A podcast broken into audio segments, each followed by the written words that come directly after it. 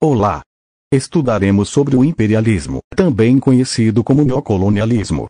Período que, partindo da década de 1880, levou a uma partilha desigual de colônias na África, Ásia e Oceania entre as principais potências capitalistas do mundo naquela época, tornando-se uma das causas da Primeira Guerra Mundial.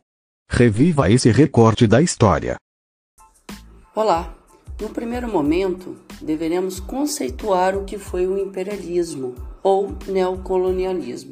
De acordo com o renomado historiador Eric Hobsbawm, que é um dos maiores intelectuais sobre o assunto, que escreveu em seu livro A Era dos Impérios, o imperialismo ou neocolonialismo foi definido como um período em que uma economia mundial cujo ritmo era determinado por seu núcleo capitalista de desenvolvimento ou em desenvolvimento, se transformou num mundo onde os avançados dominariam os atrasados, ou seja, num mundo de impérios. Mas, de uma maneira paradoxal, o período de 1875 a 1914 pode ser chamado de era de impérios não por ter criado um novo tipo de imperialismo, mas também por um motivo muito antiquado. Foi provavelmente o momento da história mundial moderna em que se chegou ao máximo número de governantes que se autodenominavam imperadores ou que eram considerados pelos diplomatas ocidentais como merecedores desse título. Na Europa, os governantes da Alemanha, Áustria, Rússia, Turquia e, na qualidade de dirigente da Índia, a Grã-Bretanha, conhecida como Inglaterra, reivindicava esse título. Fora da Europa, tivemos imperadores na China, Japão, Pérsia e, com menor entusiasmo, Etiópia e o pequenino Marrocos usavam dessa titulação. Você, brasileiro, nacionalista, lembre que até o Brasil tinha um imperador nesse contexto histórico, com a figura de Dom Pedro II. Acontece importante lembrar isso que a Primeira Guerra Mundial começa a dar fim a essas figuras. Cinco desapareceram com seus impérios antidemocráticos depois dessa Primeira Guerra. Como consequência, tivemos o fim do Império Turco-Otomano, russo, alemão, austro-húngaro e persa. Hoje, o último remanescente do grupo seleto de governantes é o imperador do Japão, que é uma figura somente decorativa, fraca e de influência política insignificante. Até o último quartel do século XIX, o capitalismo não levou as nações desenvolvidas a uma disputa frenética por áreas de exploração, mercado consumidor. Isso se deu entre 1880 e 1914 e a maior parte do mundo, à exceção da Europa e das Américas, foi formalmente dividida em territórios sob o governo direto ou sob dominação política indireta de um ou outro estado, de um pequeno grupo de estados, enfim, principalmente Grã-Bretanha, Alemanha, Itália, Holanda, Bélgica, Estados Unidos e Japão. Duas regiões maiores do mundo foram para fins práticos inteiramente divididas: África e a região do Pacífico. Não restou qualquer estado independente no Pacífico, então totalmente distribuído entre ingleses, franceses, alemães, holandeses, norte-americanos e ainda em escala um pouco modesta, os japoneses.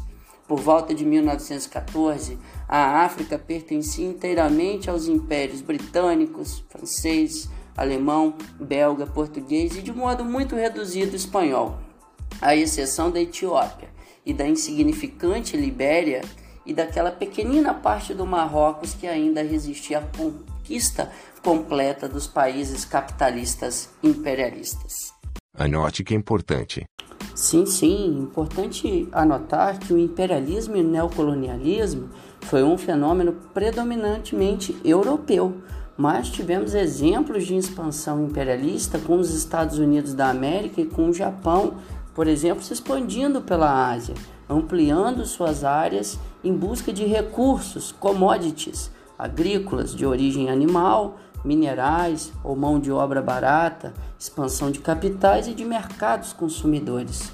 O continente europeu apresentava um maior número de nações com qualificações e capacidades de passar por uma revolução industrial mais robusta, em grande medida, à sombra da experiência que a Inglaterra teve na primeira revolução industrial e foi copiada pelos demais países durante o processo da segunda revolução industrial, em que eles reproduziram a luz da sombra da Inglaterra, melhorando os acertos e, claro, que evitando os erros que os ingleses cometeram. A Alemanha foi um país que, em grande medida, copiou os acertos e corrigiu os erros que os ingleses cometeram em seu processo modernizante e industrial.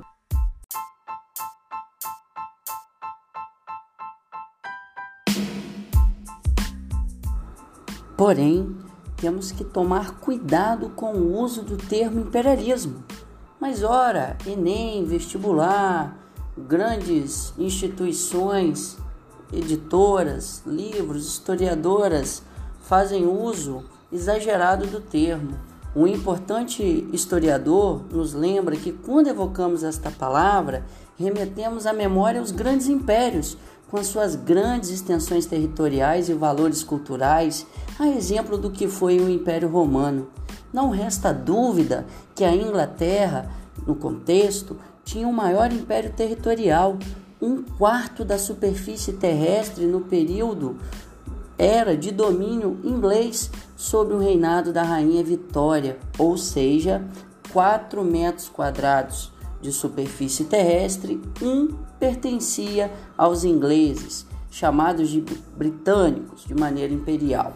Entretanto, como lembrou o historiador Edgar Dedeca, em artigo intitulado O Colonialismo como a Glória do Império, no livro Século XX, O Tempo das Certezas, que para ser um império no conceito pleno era preciso que as populações coloniais tivessem os mesmos direitos e acesso às leis que, por exemplo, o inglês tinha em Londres. Você acha que um birmanês era assegurado pela lei inglesa em sua totalidade? Não. As únicas exceções a essa regra eram locais coloniais que dispunham de populações nativas brancas no Império Inglês. Colônias como Austrália e Canadá tiveram um tratamento diferente, por exemplo a questão da cor da pele, as ideias de eugenia que posteriormente foram usadas por Hitler para justificar o domínio, conquista e o assassinato de judeus e outros povos considerados inferiores eram amplamente utilizadas pelas demais nações europeias no contexto do imperialismo. Então a regra é: quando a colônia era branca, a lei da metrópole era estendida. Quando a colônia não era formada por colonos brancos, por locais brancos, não se existia esse tipo de proteção. Era crueldade total. Por que a preferência da expansão colonial para a África e Ásia? Primeiramente por causa da doutrina Monroe nos Estados Unidos, a qual explicarei em instantes. Em linhas gerais, a expansão foi preferencial para a África por causa de suas riquezas tropicais, exportação de commodities, cereais, frutas, grãos, carnes, minerais, entre outros, e da sua proximidade. Apenas um Mediterrâneo separava a África da Europa. Essa proximidade foi aproveitada desde o século das grandes navegações, séculos 14, 15 e 16, com pioneirismo português e posteriormente espanhol. Entretanto, essas nações estavam em decadência no século XIX. No período dos descobrimentos e navegações, os europeus não adentraram o continente africano e armazenavam as suas riquezas em feitorias, alojamentos, armazéns, estoques nos litorais, protegidos para guardar produtos adquiridos através de caravanas de comerciantes que cortavam os desertos, florestas e rotas africanas de especiarias, escravos ou qualquer produto de teor tropical e exótico do marfim à pele de animais com destinação ao mercado europeu. A mão de obra barata também era um atrativo no período do imperialismo. Por fim, a diversidade étnica cultural fez com que mais de duas mil culturas locais que tinham as suas rivalidades, suas diferenças territoriais, religiosas, essas diferenças foram potencializadas. Uma das ideias dos conquistadores europeus foi dividir para conquistar. Pesquise aí o que os colonizadores alemães e belgas fizeram em Ruanda ao promover a rivalidade entre os locais Hutus e Tutsis que lá viviam antes da sua chegada, colocando o segundo grupo no poder, alegando que cientificamente possuía uma pele mais clara, um nariz mais ocidental evoluído. Esta minoria no território, no período da colonização, tornou-se governo. Quando os europeus foram embora nos anos 1960, os Hutus promoveram um genocídio que ceifou a vida de mais de um milhão de pessoas numa das mais sangrentas guerras civis da história contemporânea. Na Ásia, o principal atrativo, além das zonas tropicais e mão de obra barata, exemplo da África, era um potencial mercado consumidor. Imagine o que significava para uma Alemanha, por exemplo, a possibilidade de expandir o seu mercado consumidor da sua população de 41 milhões de habitantes em 1871 para o mercado de cerca de 400, 400 milhões de possíveis consumidores chineses. Os capitalistas cobiçavam também a Índia e a Indonésia com suas enormes populações. Em resumo, ainda hoje a Ásia é um formigueiro humano. Tocou o sininho. Toda vez que ele toca, vem um conceito importante. E falando de partilha, é importante destacar a Conferência de Berlim, realizada entre novembro de 1884 e fevereiro de 1885, a nova partilha da África e Ásia. Enfim, nessa conferência ficou estabelecido uma conferência convocada pela Alemanha que desejava mais participação na divisão e exploração de novas áreas coloniais. A segunda maior potência industrial da Europa não tinha o mesmo acesso de recursos que seus rivais. Por que disso? Porque a Alemanha surgiu como um país unificado como a conhecemos hoje, após a Guerra Franco-Prussiana de 1871, em que o Reino da Prússia, com a liderança do seu imperador Guilherme II e do chanceler ministro Otto von Bismarck, unificou-se.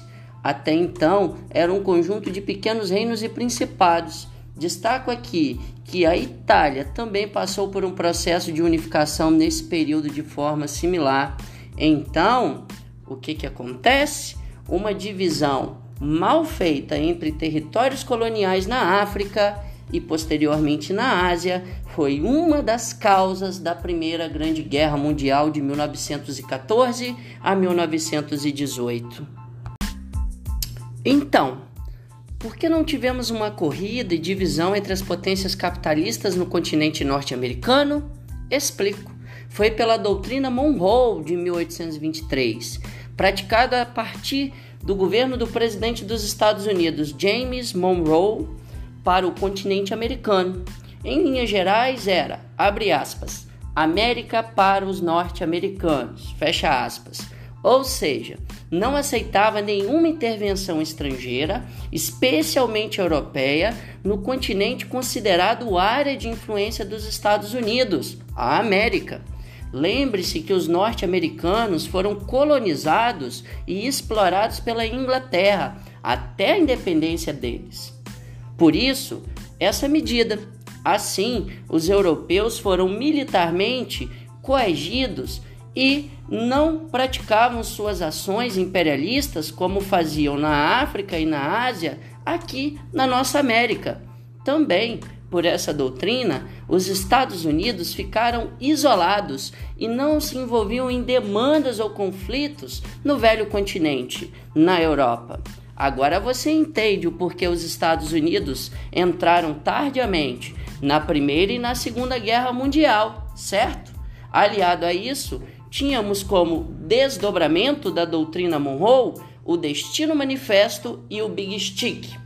O primeiro era uma crença que o povo americano foi eleito por Deus para civilizar todo o continente, de norte a sul. O segundo, conhecido popularmente como política do grande porrete, resumia-se na fuga da diplomacia e recurso à violência contra toda nação que não se submetesse aos interesses norte-americanos. Temos como um triste exemplo o ocorrido com o México. Com o fim da Guerra México-Americana em 1848, os mexicanos perderam metade do seu território, sendo derrotados e assinando, e assinando o vergonhoso Tratado de Guadalupe Hidalgo. Com ele, o México perdeu metade dos seus territórios, que foram incorporados aos Estados Unidos, que almejavam seus recursos naturais e minerais. O ouro, por exemplo. Agora você entende que os estados do Arizona, Texas, Novo México, Califórnia, Nevada, Utah pertenciam ao México. Ao todo, o México perdeu mais de 2 milhões de quilômetros quadrados. É como se o Brasil perdesse a região sul e centro-oeste com seus seis estados de uma só vez. Anote que é importante. Ora, ora, quais foram os principais tipos de colônias instaladas? Foram as colônias de enraizamento, enquadramento, protetorados ou áreas de influência. Os historiadores Aquino, Jesus e Oscar, em seu livro História das Sociedades, escreveram que nas colônias de enraizamento, o colonizador imigrava em grande escala, expropriando os colonizados de suas terras e principais postos de trabalho. Exemplos temos a Argélia, colonizada pela França, e a África do Sul pelos ingleses. Já nas colônias de enquadramento, o colonizador formava a minoria dirigente, que, sem expropriar as terras dos colonizados, se aproveitava do trabalho nativo. Os protetorados tinham chefes dos povos locais com poderes formais, mas submissos a alguns funcionários nomeados pelo país colonizador que determinavam os rumos da política e economia daqueles locais. Exemplos: Marrocos, pertencente à França, Egito e Índia à Inglaterra. Por fim, nas áreas de influência, os países europeus dividiam marginalmente um território em busca de vantagens e concessões econômicas e jurídicas na região explorada, dominada a China teve o seu litoral retalhado, dividido entre ingleses, franceses, alemães, entre outros. Bom, quais foram os principais métodos de dominação dos imperialistas europeus? O primeiro deles, o militar. A partir de meados do século XIX, as funções dos exércitos eram propriamente civis Nesse período, o alistamento militar tornou-se moda e obrigatório entre os países. Temos que lembrar que é o contexto de tanto de briga econômica que foi marcado pelos nacionalismos, além de dar vazão aos excedentes populacionais de seus países, sendo fonte de emprego, o militarismo, através da disciplina, da obediência e o amor à pátria, incentivava a devoção aos símbolos nacionais através de seus hinos, desfiles, bandeiras, mas em algumas nações, em virtude de ideologias internacionais, o comunismo, o anarquismo, o sindicalismo, como exemplos, os generais dos Estados Unidos e da Grã-Bretanha não quiseram ensinar táticas de guerra a esses indivíduos com ideologias estrangeiras e por armas em suas mãos, armar os proletários, os membros do movimento operário. Enfim, nesses dois países, Estados Unidos e Grã-Bretanha, o alistamento militar não era obrigatório por essa razão que acabei de dizer. O historiador Eric Hobsbawm lembra que os maiores riscos para os soldados nas colônias eram os médicos, Riscos clínicos, médicos. Explico melhor. A chance de morrer por doenças tropicais ou outras moléstias, malária, dengue, era infinitamente superior à de morrer pelas armas. Exemplo: no contexto da Guerra Hispano-Americana, em que a Espanha perdeu Porto Rico, Cuba e Filipinas para os Estados Unidos, de um total de 274 mil soldados, 379 morreram em combate, 1.600 foram os feridos, mas 5 mil homens morreram de doenças tropicais. Nesse período, especialmente a partir dos anos 1880, temos que conceber que a indústria de armas, a indústria bélica, dava vazão a vários desejos dos governos nacionais. Primeiro, como indústria propriamente dita, recebia encomendas gigantescas de seus países. A Inglaterra passou de um investimento militar de 32 milhões de libras em 1887 para 77 milhões pouco antes da Primeira Guerra Mundial. No mesmo período, os alemães passaram de 90 milhões de marcos para 400 milhões. Viu? Um arsenal militar saído da toca do diabo. Imagine que outros países capitalistas fizeram isso. Mas por quê? Porque gerava emprego. A principal fabricante de canhões da Alemanha, a indústria Krupp, partiu de 16 mil funcionários em 1873 para mais de 70 mil empregados em 1912. E assim ocorreu o aumento nas indústrias de armas nacionais em cada uma das potências imperialistas. Num primeiro momento, não se pensava numa guerra direta, como a que ocorreu entre as principais nações capitalistas do mundo entre os anos de 1914 e 18. Mas no estoque que intimidava até a resistência do, de africanos e asiáticos no processo colonialista. Também era uma demonstração de poder para as outras potências colonialistas. O período de 1875 a 1914 é igualmente conhecido como paz armada, por tudo isso que acabei de falar. Também havia uma forma mais pacífica de dominação, que era através de investimentos e empréstimos. A maior parte do capital inglês foi para as colônias de povoamento, com populações brancas, Canadá, Austrália, Nova Zelândia e África do Sul, que recebiam o nome de domínios. Vale lembrar que esse movimento mirou colônias de populações locais brancas. Foi um critério racista abrandado pela cor da pele. Metade dos empréstimos e investimentos dos ingleses estavam no Canadá, Austrália e na América Latina. À exceção da Índia, Egito e África do Sul, a maior parte das atividades econômicas britânicas ocorreram em países independentes, mesmo com a doutrina Monroe, o dinheiro inglês chegou em nosso continente através de financiamento de portos, ferrovias, incentivo à produção agrícola e industrial, exemplo dos empréstimos para os cafeicultores que o governo brasileiro patrocinava no período. Ou seja, tivemos o imperialismo inglês brando, de caráter econômico na América e até em alguma medida cultural, assim afirmou o célebre historiador Eric Robesbal. Ele mesmo destacou que apenas 20% do comércio das principais potências europeias em valores absolutos, nesse período do imperialismo, vinha do continente africano, Parece um valor alto para você diante de tantas consequências negativas que observamos hoje desse legado de exploração?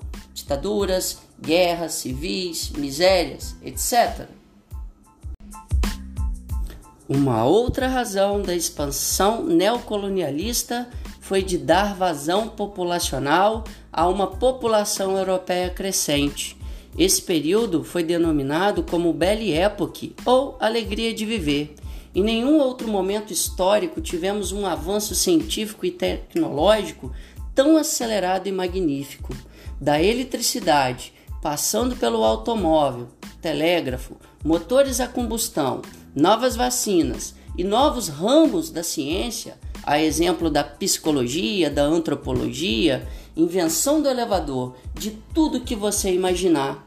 As lojas de departamentos com as suas vitrines que apresentavam os produtos em, vindo de maiores indústrias ou das mais diversas indústrias possíveis, como grandes produções em massa as feiras universais, grandes exposições científicas nas principais capitais do mundo apresentavam novidades de todo tipo. Para celebrar a resistência, leveza e durabilidade do aço e todas as suas potencialidades, como a construção de grandes prédios, por exemplo, inaugurou-se a Torre Eiffel na Exposição de Paris do ano de 1889, tornando-se, naquele momento, o mais alto objeto construído pelo homem. Também em Paris, na feira de 1867, apresentou-se a maquete do importante canal de Suez e a eletricidade. Imagine o encantamento e as potencialidades como o melhor aproveitamento do tempo que o homem teve através da iluminação artificial. O elevador também fez a sua estreia na mesma exposição. Justificativas ideológicas também se fazia... Justificativas ideológicas também se faziam presentes. O discurso europeu de missão civilizadora e a ideia de darwinismo social embasavam as palavras de quem justificava essa expansão econômica de caráter exploratório de áreas consideradas periféricas no capitalismo mundial, a África e a Ásia. A ideia era que os europeus desenvolvidos deveriam levar o progresso àqueles que estavam à margem de uma civilização industrial, moderna e cheia de comodidades. Essa era a missão civilizadora do homem branco em relação ao negro africano e ao amarelo asiático. A superioridade racial, baseada pela cor da pele, alimentava as ideias de eugenia, que colocavam o europeu inglês, alemão, francês, belga, holandês em condição superior a outros povos que deveriam por isso ser dominados. Até mesmo os japoneses subjugavam os seus vizinhos orientais na mesma pretensão racial, como se fossem muito melhores e superiores a coreanos, chineses e indonésios, biologicamente semelhantes aos japoneses.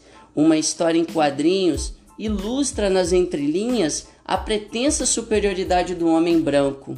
A história, As Aventuras de Tintin no Congo, criada pelo cartunista belga Hergé. Na história, Tintin é um jovem jornalista belga que percorre o Congo, país africano. A todo momento, os cidadãos congoleses são mostrados como caricatos, selvagens, mentalmente incapazes e em condição de submissão ao branco belga. Não foi um desenho inocente. Recentemente, processos correram na Corte Judicial Africana acusando tal desenho de racismo. A título de exemplo, o escritor Monteiro Lobato, racista confesso da nossa literatura, também estereotipava os negros em suas obras. Por exemplo, o que foi feito com a cozinheira, a tia Anastácia, em O Sítio do Pica-Pau Amarelo. No mesmo sentido, estudiosos, antropólogos, psicólogos e outros cientistas, a exemplo dos geógrafos, foram utilizados para observar hábitos, costumes, características positivas ou negativas para facilitar o domínio de cada povo africano ou asiático. Não era somente estudo científico pela ciência, mas observava-se os recursos naturais, minerais a serem potencialmente explorados no futuro. Discursos e ações semelhantes encontramos nas ações filantrópicas e humanitárias, ou seja, não somente fazer o bem, mas marcar presença em uma pretensa e rica área a ser dominada, mas com a justificativa de ser ajudada humanamente. Uma questão pertinente era aumentar as posses coloniais e o domínio sobre vastas áreas populacionais. Quanto maior for, fosse esses dois requisitos, maior status seria o da potência dominadora. Possuir uma área colonial significava também manter um entreposto comercial e bases navais, num período em que, por exemplo, com a maior utilização do aço, a indústria naval e de turismo ganharam seu protagonismo. Possuir um território colonial próximo a uma importante rota de navegação e comércio era vital para as principais potências. De carregamento de petróleo a transatlânticos turísticos, a exemplo do famoso navio Titanic, naufragado em 1912, era de suma importância. Lembrando que bases navais poderiam e eram usadas como suporte militar para acomodação de tropas de exércitos mundo afora. Por fim, tivemos também colônias para defesa e expansão da fé e de outros tipos de razões. Nesse contexto, a expansão da fé não foi semelhante à usada pelos espanhóis e portugueses no século XV e XVI aqui em nosso continente americano. Naquele contexto, efetivou-se a catequização dos índios no Brasil colonial português através dos padres jesuítas. Dessa vez, temos a expansão das missões no continente africano e asiático. Interessante que agora também a fé alinhou-se à dominação ainda mais do colonizador. Não era a fé pela fé, mas observar toda a dinâmica dos povos afroasiáticos, recursos, qualidades, defeitos, potencialidades, o ambiente em si daqueles que receberiam a palavra de Deus através da Bíblia foi um mecanismo de conquista muito eficaz. Bom, cada ação de dominação imperialista teve a sua especificidade, não se consolidou do mesmo modo na África e na Ásia. Anote que é importante o que eu direi agora. Vejamos. Tocou o sininho. Vamos mudar o rumo da nossa prosa, ok? Bom, tivemos grandes diferenças em linhas gerais entre o modelo de dominação implementado na África e o modelo de dominação implementado na Ásia. E até mesmo dentro da África ocorreram especificidades no norte da África que diferenciava da dominação no sul. Comecemos então pelo norte da África, também conhecido como África Mediterrânea foi uma região cheia de resistências às potências europeias. Qual a razão disso? Pela forte presença do islamismo e a influência do decadente Império Turco-Otomano, que deixou correr solta a questão exploratória daqueles povos à margem do Mediterrâneo. A chegada exploratória do século XIX dos europeus iniciou-se na França com a França explorando a Argélia em 1830 com a famosa Legião Estrangeira, muito representada em filmes de Hollywood. O norte da África foi predominantemente formado por colônias francesas. O Canal de Suez é a principal rota comercial marítima do mundo. Localizado no Egito, é um cruzamento entre África e Ásia e muito próximo da costa da Europa, acabou se consolidando como uma rota de comércio importante, unindo regiões distintas da Ásia à Europa. A sua principal característica do Canal de Suez é a sua rápida navegabilidade, uma vez que não há presença de eclusas que fazem o nível da água subir ou abaixar a cada vez que se navega mais em direção ao seu destino.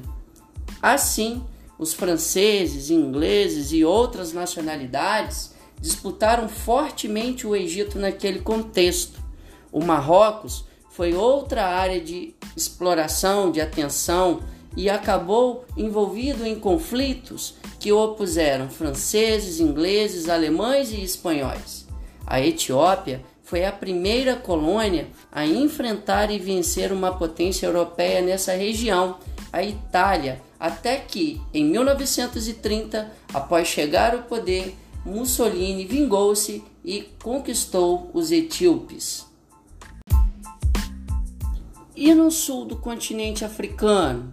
Essa parte teve a sua exploração dificultada ao longo dos séculos em virtude das barreiras naturais, desertos, florestas ou até mesmo barreiras biológicas, a exemplo das grandes pestilências e doenças. A parte mais populosa do continente, com uma população predominantemente negra e com uma divisão étnica, cultural, social e religiosa muito maior se comparada ao norte do continente, de maioria islâmica, naquele contexto. Em virtude do ouro em Transvaal e de diamante em Kimberley, na África do Sul, recebeu muita atenção e exploração inglesa, sendo palco de um dos conflitos armados mais famosos do período, a Guerra dos Boeres. Boer é um vocábulo holandês que significa camponês, e esse conflito opôs ingleses e holandeses, quando esses perderam o ouro ali para os britânicos, súditos da coroa inglesa. E na Ásia? E na Oceania? Em linhas gerais, na Ásia especificamente, o principal ponto de conflito foi a resistência dos povos locais, chineses, japoneses e indianos, que combateram um processo de ocidentalização cultural, ou seja, as elites desses países, desses povos ancestrais, aceitaram todo o discurso civilizatório, técnico e científico com as suas modernizações, rodovias, ferrovias, portos, eletricidade, telefone e todo tipo de comodidade, mas resistiram a uma dominação no aspecto cultural. Como explicar isso? China e Índia são das civilizações mais antigas existentes na humanidade. Os japoneses viveram numa idade média com seus cavaleiros, samurais, até o período imperialista. A modernização econômica foi permitida, a exemplo do Japão e sua era Meiji. Vejamos o exemplo de Mahatma Gandhi, que nasceu filho de uma família relativamente com posses e influente, estudou direito em Londres, na Inglaterra, em uma das mais importantes universidades daquele país e viveu todas as comodidades e luxos possíveis. Aceitou e desfrutou de uma dominação econômica modernizante inglesa, mas resistiu à dominação cultural daquele país, liderando um dos levantes de resistências mais famosos da história com seu discurso pacifista.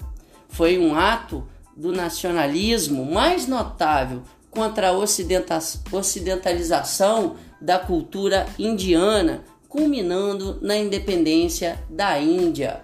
Então, portanto, na Ásia, tivemos o aceitamento de toda uma modernidade prometida pelas potências europeias ou potências ocidentais, mas houve sim uma intensa é, resistência à dominação cultural dessas potências para aqueles povos seculares asiáticos. Meus queridos estudantes, o nosso tempo é curto, senão o podcast fica muito longo, mas em linhas gerais, registro aqui os principais focos de resistência aos dominadores da África e da Ásia. Primeiramente na Índia, cabe que você estude a revolta dos cipaios entre os anos de 1857 e 1858.